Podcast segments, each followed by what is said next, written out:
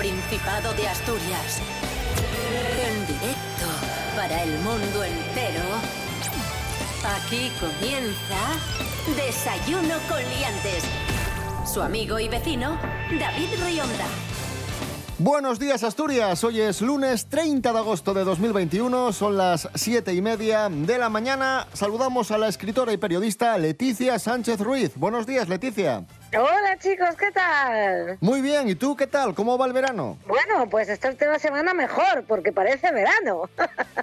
Rubén Morillo, buenos días. Buenos días, David Rionda. Buenos días, Leti Sánchez. Buenos días a todos y todas. Y va a seguir un poco, ¿eh? Ah, sí, hoy tendremos verano. Sí, vamos a tener un poco de verano. Alguna nube va a encapotar un poco, un ratín solo el cielo, pero dice la Agencia Estatal de Meteorología que hoy no va a haber lluvias en el Principado, buena noticia, y que va a lucir el sol prácticamente todo el día con temperaturas muy agradables. Por la mañana fresquinas, eso sí, bastante. 12 grados de mínima por la mañana y las máximas por la tarde, Uh. cuando más caliente, van a estar en torno a los 28 grados. Así que muy bien. Desayuno con liantes, ay, lere, lere, lere. Desayuno con liantes, ay, lere, lere, lere. Desayuno con liantes, ay, lere, lere, lere. Desayuno con liantes, ay, lere, lere.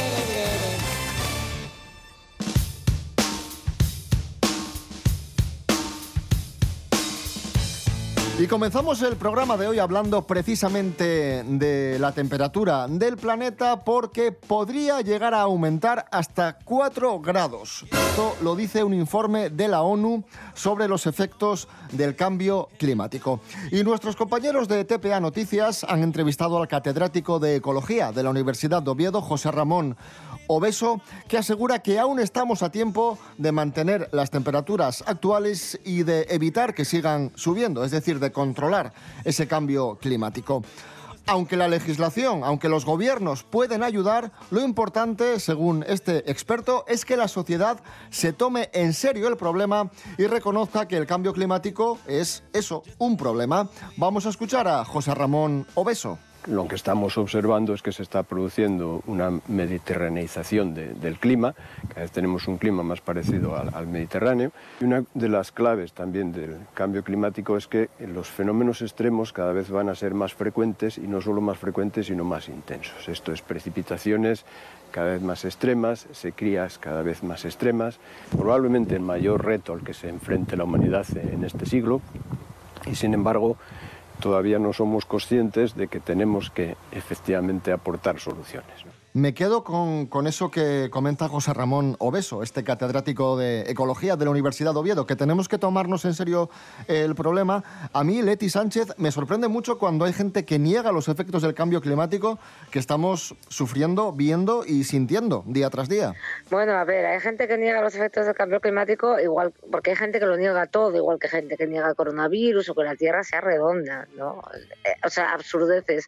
Pero hay otra gente que a mí me resulta, no sé si más molesta, pero bueno, por el estilo que dice que total, todas estas cosas de las que hablan van a suceder en el futuro cuando ellos ya no estén. Entonces, ¿qué, qué les importa? Aquí hay, hay nivel. Eso a mí me lo han dicho muchas veces y es algo que me irrita especialmente.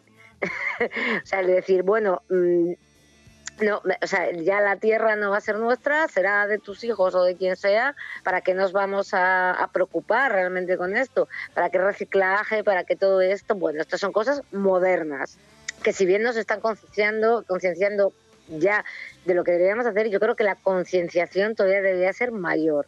Y lo que están haciendo muy bien, yo creo, es que en los colegios sí que están concienciando muy bien a los niños. Están mucho más concienciados de lo que nosotros los adultos yo creo que, que estamos. Cierto, muy cierto.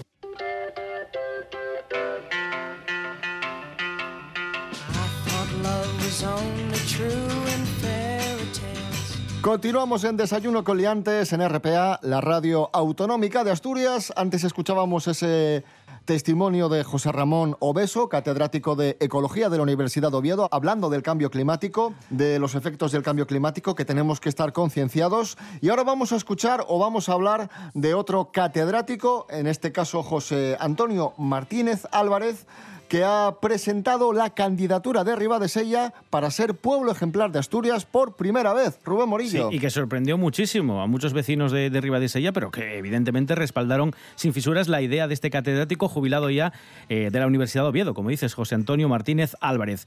Los vecinos dicen que se sienten ejemplares y por eso coinciden en destacar todas las potencialidades que tiene su villa, desde lo más prehistórico, como no, la cueva de Tito Bustillo, pasando por el enclave paisajístico o paradisíaco de la urbe riosellana.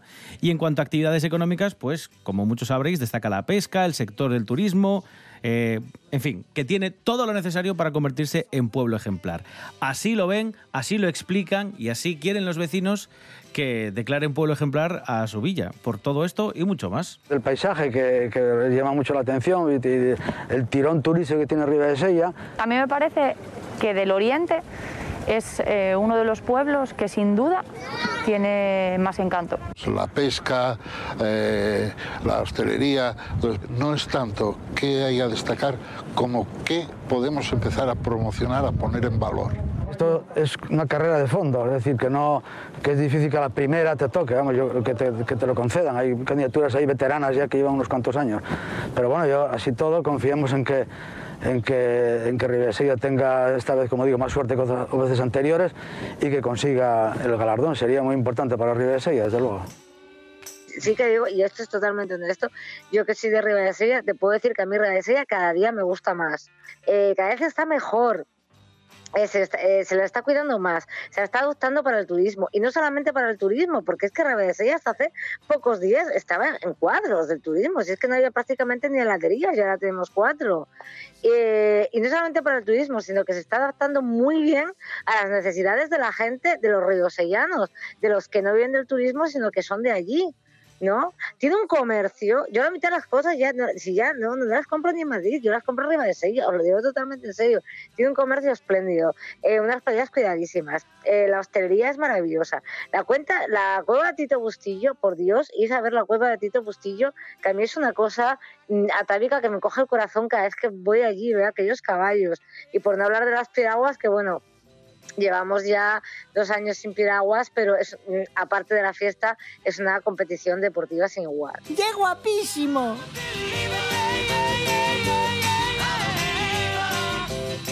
Bueno, vamos a escuchar eh, a, a la banda del tren, grupo emblemático del rock asturiano, años 80, Sueño de papel.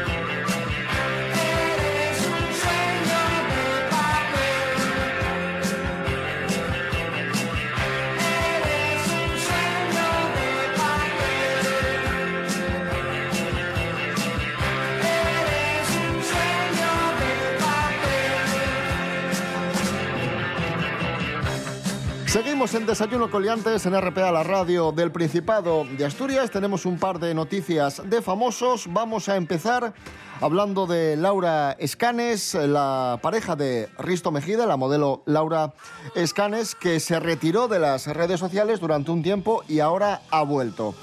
Y ha vuelto denunciando públicamente los insultos a su madre en redes sociales. Esto, Leticia Sánchez, es muy fuerte porque ella misma dice, hombre, que me caigan a mí insultos siendo un personaje público lo entiendo, pero que se metan con mi madre me parece ya un auténtico delirio. Esto lo hemos comentado muchas veces. Eh, es lo peor de las redes sociales. Esta, esta gente tóxica que no tiene otra cosa que hacer nada más que meterse en el perfil de un famoso que no le cae bien y nada, insultar, insultarle gratuitamente. llegamos a estos puntos en los que eh, eh, en los que no solamente hay insultos, sino que hay amenazas. O sea, yo conozco personajes públicos que han enseñado mm, su móvil, sus redes, de mm, os puedo asegurar las barbaridades que les dicen. O sea, que ellos tienen miedo. O sea, Es- pero, es tremendo, pero por nada, simplemente por el hecho de ser personajes públicos. ¿no? Penséis que- Y digo yo, ¿pero esto qué es? Claro, es que yo, a mí me llega eso y yo me meo.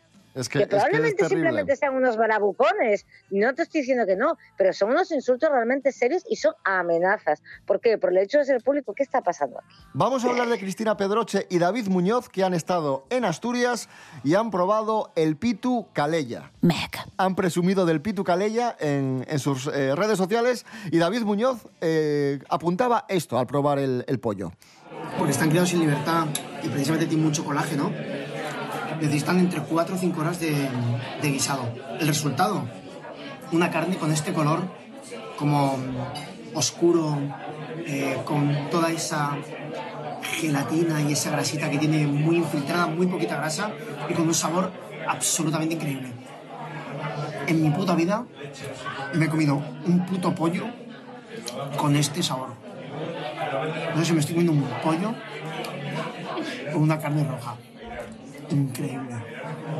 Pues nada, David Muñoz, un tío que sabe de comida, prueba el Pitu Calella y queda asustado, sorprendido de lo, de lo rico que está, del sabor fuerte, contundente que tiene, porque recordamos que, que el Pitu Calella son pollos criados eh, en corral y alimentados con eh, productos naturales. Es Nada básicamente, es básicamente Eso la es. particularidad que tiene el Pitu Calella. Sí, claro, que coge un color la, la- la carne y que decía él incluso, que es que no sabe si está comiendo pollo o carne roja, es curioso, ¿eh? Bueno, el otro día una, una amiga mía, que los padres tienen un restaurante en el Oriente, en el Oriente de Asturias, quiero decir, eh, y eh, ayuda un poco los fines de semana, eh, un cliente que, no era de aquí eh, le devolvió el pituca y le dijo que no le habían dado pollo, que eso era cordero, y entonces por favor que le dieran lo que lo que había perdido y tuvo que, bueno, tuvo que explicarles un poco. Madre mía. La juventud está preparadísima. Pues nada, David Muñoz, Cristina Pedroche han estado en el Principado de Asturias, destino de moda para muchos turistas, para muchos famosos y un destino en el que podemos encontrar buena gastronomía, naturaleza, buena gente y playas tranquilas. Esther Rodríguez, buenos días. Hola, ¿qué tal? Muy buenos días a todos. Pues sí, David, como bien dices, Asturias se ha convertido en uno de los destinos perfectos para disfrutar de las vacaciones, y más si se quiere hacer en familia, porque vamos, te permite realizar una infinidad de planes. Uno de ellos es ir, por supuesto, a la playa. Y es que el Principado cuenta con más de 200 arenales, y aunque la mayoría de ellos se caracterizan por el fuerte oleaje debido a la bravura del mar Cantábrico, a lo largo de la región hay arenales con aguas tranquilas y en los que apenas hace viento. Mira, os digo algunas de las playas en las que a mí me parecen perfectas eh, para acudir porque bueno, tienen una buena ubicación o porque incluso no están muy concurridas. Algunas de ellas las encontramos en Villaviciosa, que serían la del Puntal, la de Misiego y la de Tazones. Por su parte, en Llanes hay cuatro, que sería la de Po, la de Cue, la de Cobijero y la Estrada, entre otras, por supuesto. En Castropol hay dos playas con aguas tranquilas, que sería la de Figueras y San Román. En Valdés estaría la primera y segunda de Luarca, en Tapia de Casariego la de Santa Gadea y en el Franco la de Porcía. Así que ya sabéis, si queréis relajaros mientras os bañáis sin correr ningún peligro, tenéis que acudir a alguno de estos arenales. Muchas gracias, hasta la próxima.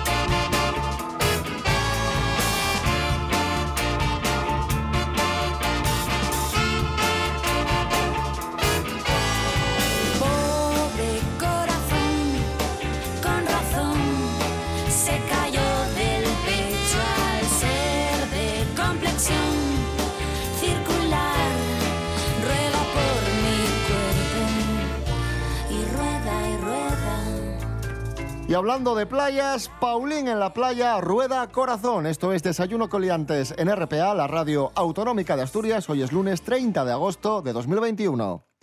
78 concellos conectados. Tol territorio asturiano.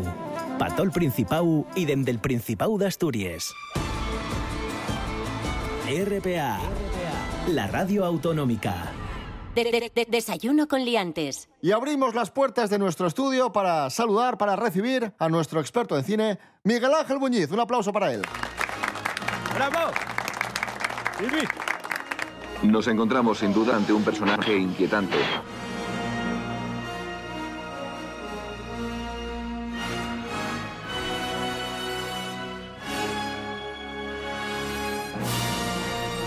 Películas olvidadas y maltratadas con Miguel Ángel Muñiz, nuestro experto en cine. Hoy toca peli de romanos. La caída del Imperio Romano. Cuando oigas la orden tú y tus hombres, avanzaréis hasta lo más profundo del bosque, para que salgan los bárbaros que están en sus guaridas. Y a partir de ese momento, resistid hasta que cerremos el cerco. Sabremos resistir. No lo dudes. Miguel Ángel Muñiz, muy buenos días. Buenos días, ¿cómo estamos? Año 1964, aquellas películas de romanos que tenían extras para aburrir. Impresionante aquellos rodajes.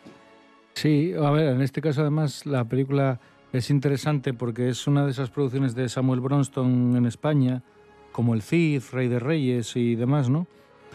Es, yo creo, de, de ese ciclo... A lo grande. Claro, de ese ciclo histórico, pues eso, películas pues con decorados gigantescos, con repartos más o menos estrellas y, y rodajes así, pues muy faraónicos.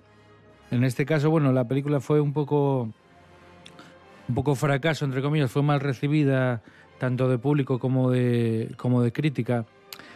¿Y por, qué, ¿Y por qué fracasa? Porque hablamos de una película hecha a lo grande, las películas de romanos funcionaban, un reparto de lujo. ¿Qué, qué pasa aquí?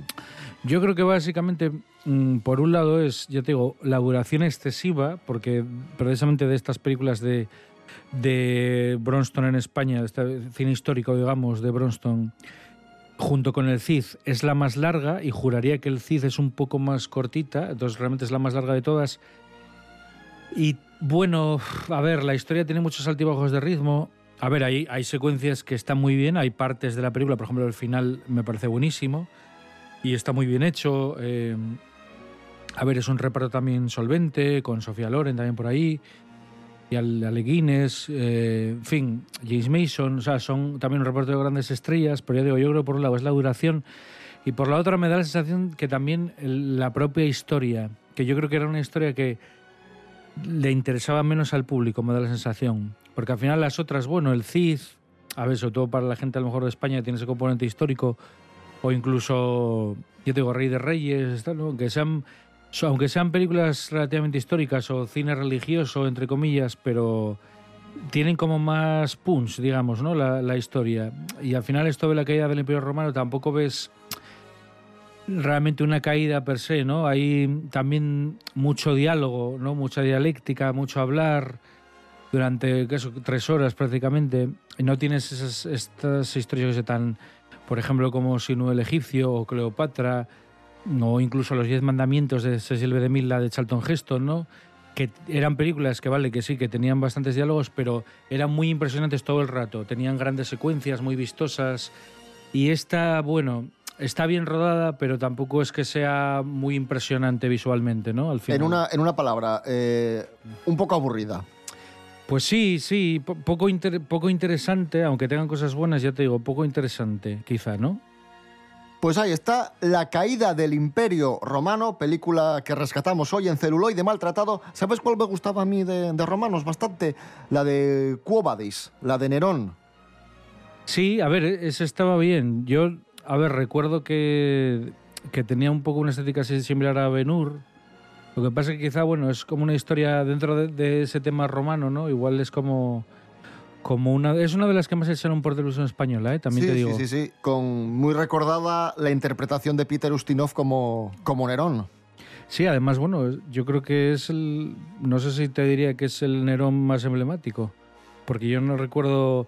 Creo que Charles Lawton hizo de Nerón también, pero yo creo que Peter Ustinov es como el... O sea, digamos, de un Nerón del cine, ¿no? Es como el... El que yo creo que la gente sí. tiene la idea, ¿no? De, de este personaje hecho en, en imagen, digamos. Sí, sí, sí, sí, que la gente piensa en Nerón con la cara de, de Peter. de Peter Ustinov. Sí, sí, sí. Que seguramente no se parecía en nada. Seguro que no se parecía en nada a Peter Ustinov, pero bueno. ¿Y sabes quién era? Bueno, Nerón, Nerón estaba como una cesta piescos. ¿Y sabes quién era también buena pieza? Su madre, la madre de Nerón. Nos lo va a contar la divulgadora Elena Cueto. Buenos días, Elena. Hola, hoy te quería hablar de una de las primeras asesinas en serie de la historia. Quería hablarte de Locusta. Esta señora vivió allá por el siglo I después de Cristo y era una esclava al servicio de Agripina la menor. Así es, la mamá tan rara y tan curiosa de Nerón. Bueno, pues esta señora parece ser que era una auténtica máquina en el arte de envenenar a todo aquel pues que no gustaba tanto a Agripina como a Nerón. Aunque muchas veces pues lo hacía porque le gustaba y porque sentía gran placer. Bueno, pues todos aquellos que se llevaban mal con Agripina y con Nerón, pues acababan fatal, acababan muertos. Y eso le pasó a Claudio, el emperador, que era tío y marido de Agripina. Ya sabéis las intrigas de Roma que son bastante peculiares y muy, muy turbias.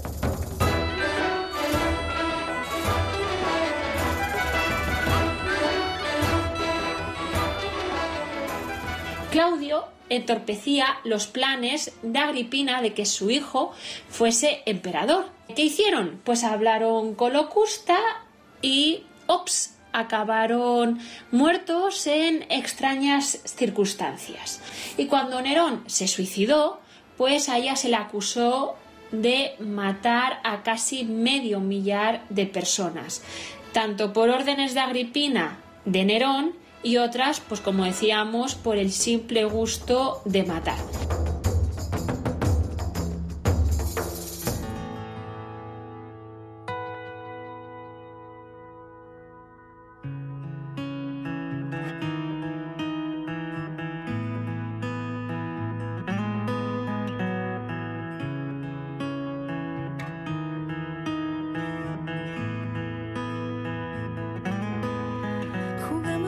Ser perennes en el tiempo.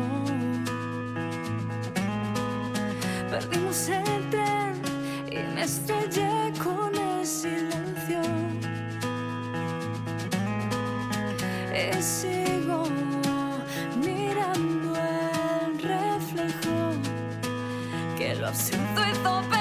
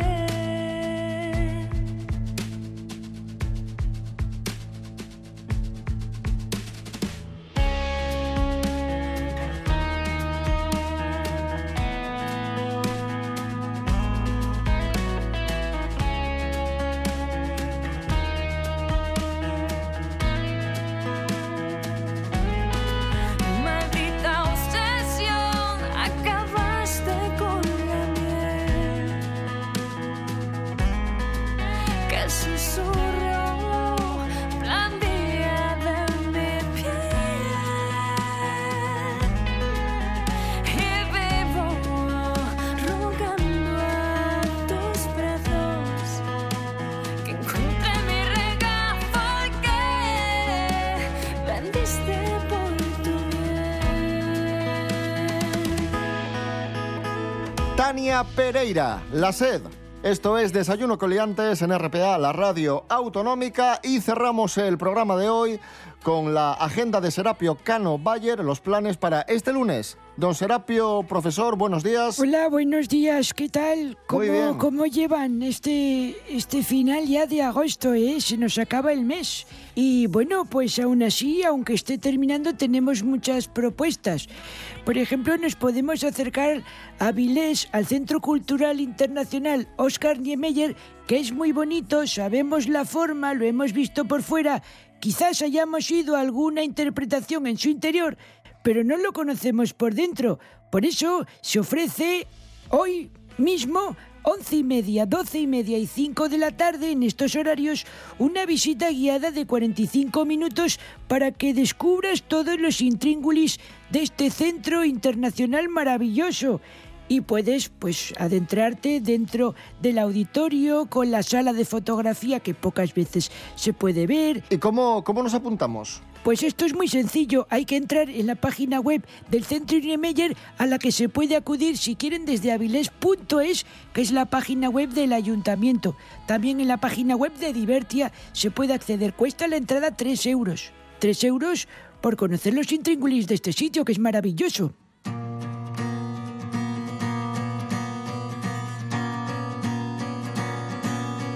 Y cerramos con música. Vamos con música. Antón Menchaca va a estar en el Teatro Jovellanos de Gijón mañana. Mañana, martes 31 de agosto, para cerrar el mes a las 8 de la tarde. Entradas que empiezan en 5 euros, que se ha consolidado Antón Menchaca como una de las apuestas más originales y arriesgadas del panorama musical asturiano y ha conseguido algo que parece muy difícil, que es abrir la tonada a nuevos espacios sonoros y físicos. Pues con su música nos quedamos. Serapio Cano Bayer, gracias. Bueno, pasen buen día. Adiós. Adiós. Carbón al río, no echéis más. Mañana más y mejor, volvemos como siempre a las siete y media de la mañana y como siempre os decimos, nos podéis seguir en redes sociales, Instagram, Facebook, desayunocoliantes.com y www.rtpa.es, Radio a la Carta. Rubén Morillo. David Rionda. Hasta mañana. Hasta mañana. Leticia Sánchez Ruiz, escritora, periodista, gracias, un fuerte abrazo. Otro para vosotros, chicos. La